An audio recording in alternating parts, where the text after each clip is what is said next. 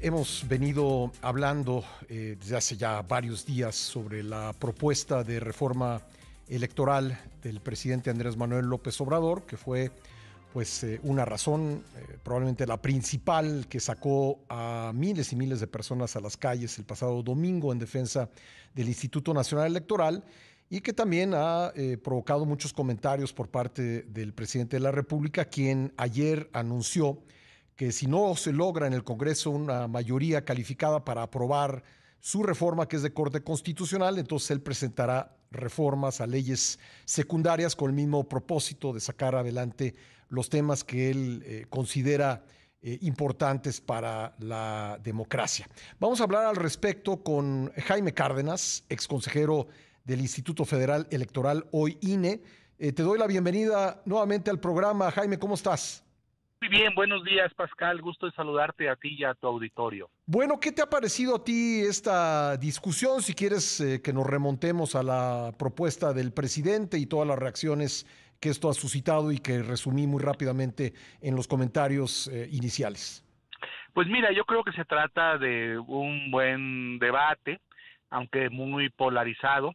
Eh, es una iniciativa polémica la del presidente que modifica pues o que pretende modificar totalmente el sistema político electoral del país, reducir el número de diputados, de senadores, reducir el financiamiento de los partidos, elegir a las autoridades electorales por voto electoral, en fin, creo que es una iniciativa eh, que merece pues mucha discusión, mucho debate, argumentos eh, en un sentido y en otro, eh, y esto creo que lo hemos tenido, aunque no de la mejor manera, ¿no? A veces con lenguaje pues eh, agresivo y eso no ayuda a razonar y a discutir con seriedad, con objetividad eh, la propuesta. ¿tú, ¿tú, crees, comenzaría por preguntarte esto, esta sería mi, mi, mi primera pregunta de seguimiento. ¿Tú crees que es necesaria una reforma electoral y, crees que es conveniente hacerlo eh, pues cuando falta ya tan poco tiempo para que se inicie el proceso electoral federal de 2024? Sí, mira, yo, yo siempre he pensado que desde luego el sistema electoral mexicano, como cualquier sistema, no es un sistema perfecto, ¿no? yo creo que nadie me va, me contradeciría si dijera que, por ejemplo, la cláusula de, de sobre representación que existe en la Constitución del 8% eh, es democrática. Eh, creo que la mayor parte de las personas me dirían, de los, de los expertos, de los que conozcan estas materias, oye, pues sería conveniente derogar esa cláusula que permite sobre representar al partido mayoritario bajo determinadas condiciones en un 8%. Entonces, así como ese ejemplo que estoy mencionando, eh, yo creo que hay otras, eh, otros motivos, otras, em, otros elementos para sostener que sí sería importante una reforma electoral, por ejemplo, en algo que todos están de acuerdo, para ir introduciendo, eh, por lo menos en las ciudades más grandes del país, el voto por urna electrónica en las siguientes elecciones, o eh, un sector muy importante también estaría de acuerdo con revisar la estructura administrativa del INE y del tribunal para que fuera menos onerosa. Entonces creo que sí que hay puntos, Pascal, eh, en donde se podría sostener que hay motivos, hay razones para pensar en una reforma electoral.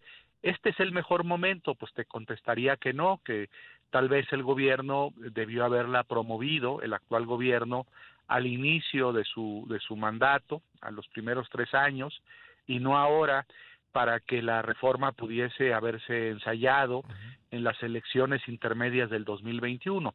Tal vez este no sea el mejor momento y en eso coincido con los que cuestionan el timing, el tiempo para de haber planteado la reforma hasta el final del sexenio y no al principio.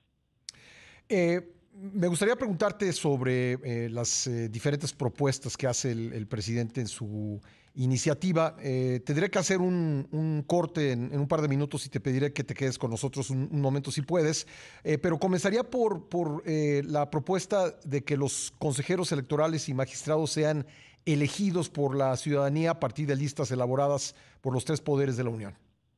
Mira, eso lo hemos propuesto algunos desde hace muchos años. Yo cuando me tocó ser eh, diputado allá en 2009, 2012, llegué a presentar una iniciativa en ese sentido. No es exactamente lo que propone el presidente o no presenté exactamente lo mismo. Yo, yo propuse lo siguiente, yo propuse que hubiera primero un gran concurso donde eh, participaran todos los que desearan ser consejeros, consejeras, magistrados, y de los mejores de ese concurso fueran a un proceso de elección. Eh, y en ese proceso, obviamente, no participaran los partidos, no hubiera financiamiento público ni privado, y si existiesen esos elementos, pues descalificaría a cualquier eh, propuesta. Entonces, es un, es un tema que se ha discutido, tal vez minoritariamente, eh, se han presentado iniciativas o se habían presentado iniciativas, se han escrito algunos ensayos sobre este tema. Es un debate, por ejemplo, que se tiene en algunos países dentro del marco que se conoce, del marco teórico que se conoce como constitucionalismo popular, el hecho de que todas las autoridades más importantes del Estado pues representen la soberanía, sean electas por los ciudadanos, ¿no? Es, ese es el debate, es un, debate que existe.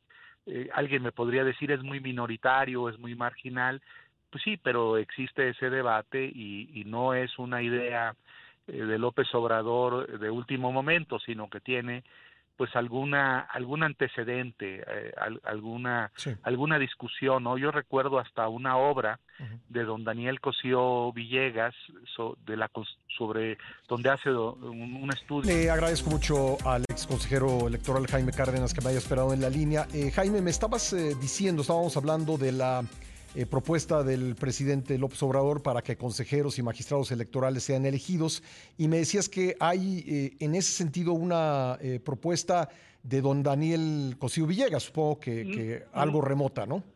Sí, mira, no, no una propuesta de Daniel Cosío Villegas, sino en una de sus obras, en la, una obra que se llama La Constitución de 1857 y sus críticos.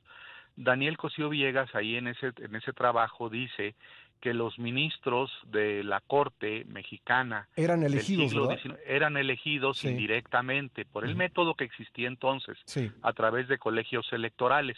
Y dice, bueno, pues fue, fue una Corte bastante independiente y la comparaba con la Corte de cuando él escribe ese ensayo, ¿no? Este de, de mediados del siglo XX y dice, bueno, pues es el método, bueno, pues, no me gusta, pero pues hay que verlo, ¿no? este, entonces, eh, siempre... De hecho, perdón que te interrumpa, entiendo que el héroe de Tejada, por ejemplo, llegó a la Suprema Corte de esa manera. Sí, todos, todos los que eran ministros en esos años, derivados de la eh, Constitución del 57, eran electos. También lo era el Procurador General de la República, también era electo. Este o el fiscal que de, la República era electo de esa manera. Era era un método del siglo XIX y eh, en la actualidad en algunos países del mundo muy pocos es cierto. En Bolivia por ejemplo los magistrados son electos los magistrados de la Corte Suprema y de la Corte Constitucional.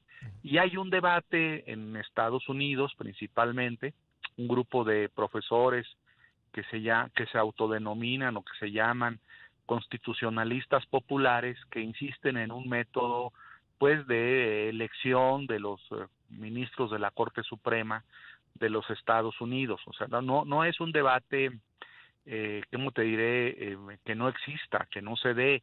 Eh, puede ser minoritario, puede no ser, no, no existir en el derecho comparado, no estar previsto en las constituciones, pero que sí hay una discusión académica sobre ese tema, sí la hay. Bueno, eh, y respecto de, la propuesta, eh, el presidente luego se equivoca porque cree que su propuesta dice que se van a eliminar los plurinominales y más bien es al contrario, se van a convertir todos los que queden, los diputados que queden en plurinominales. ¿Qué, te parece esa idea? Mira, esa es una idea de la, de la izquierda mexicana de que todos fueran plurinominales. Yo recuerdo mucho habérsela oído a Pablo Gómez hace 20 años y, la idea es que eh, hubiera una circunscripción nacional, o sea, que los 500 o los 300 estuviesen no por estado, como propone el presidente, sino en una circunscripción nacional. Yo lo que te podría decir respecto a esa propuesta, que habría que eh, verificarla con números, con, con, empíricamente, si es representativa o no. si no es representativa, no estaría de acuerdo, pero si garantiza más representatividad política, pluralismo político, si los votos coinciden con los escaños o más o menos coinciden con los escaños, yo diría, yo diría que es una buena propuesta. Entonces, yo para evaluarla diría, ¿qué tan representativa es?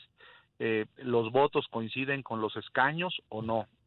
y, a partir de ahí pues te, daría una respuesta. ¿Afectaría a las minorías este sistema de, elección por listas estatales?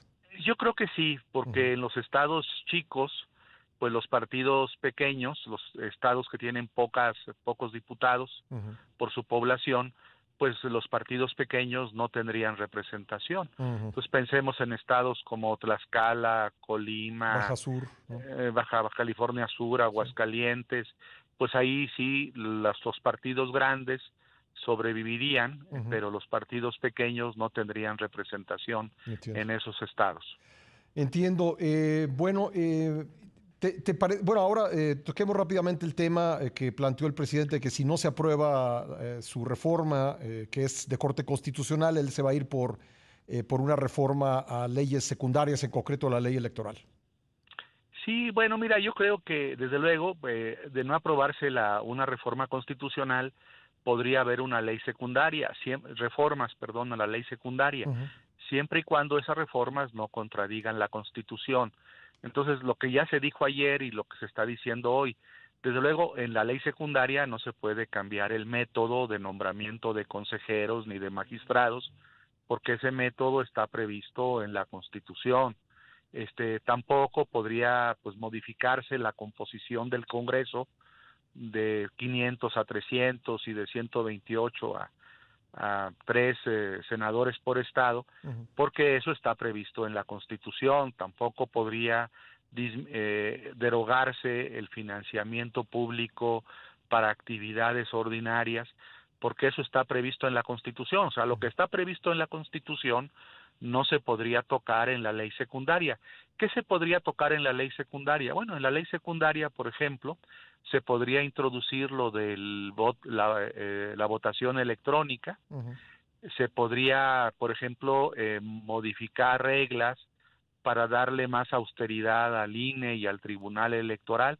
O sea, toda la parte administrativa de austeridad que quiere el presidente, eh, no, tal vez no como la está proponiendo él, desde luego, pero parte de eso que propone de austeridad, sin afectar la estructura, por ejemplo, de los distritos electorales, como propone su iniciativa de reforma a la Constitución, partes de la austeridad administrativa podrían lograrse, eh, al menos en parte, en una ley secundaria, lo del voto electrónico, podrían reformarse delitos electorales, por ejemplo, para incorporar en la Ley General de Delitos Electorales el delito de fraude electoral, cosas que al presidente seguramente le gustaría, ¿no? Entonces, este, pues yo sí creo que a través de una ley secundaria se pueden hacer algunas cosas, no todo lo que propuso el presidente en la reforma constitucional. Pues eh, Jaime, siempre un gusto conversar contigo. Te agradezco mucho que me hayas tomado la llamada. A ti, Pascal, que estés muy bien. Muy buenos días. Gracias, Jaime Cárdenas, ex consejero del Instituto Federal Electoral hoy.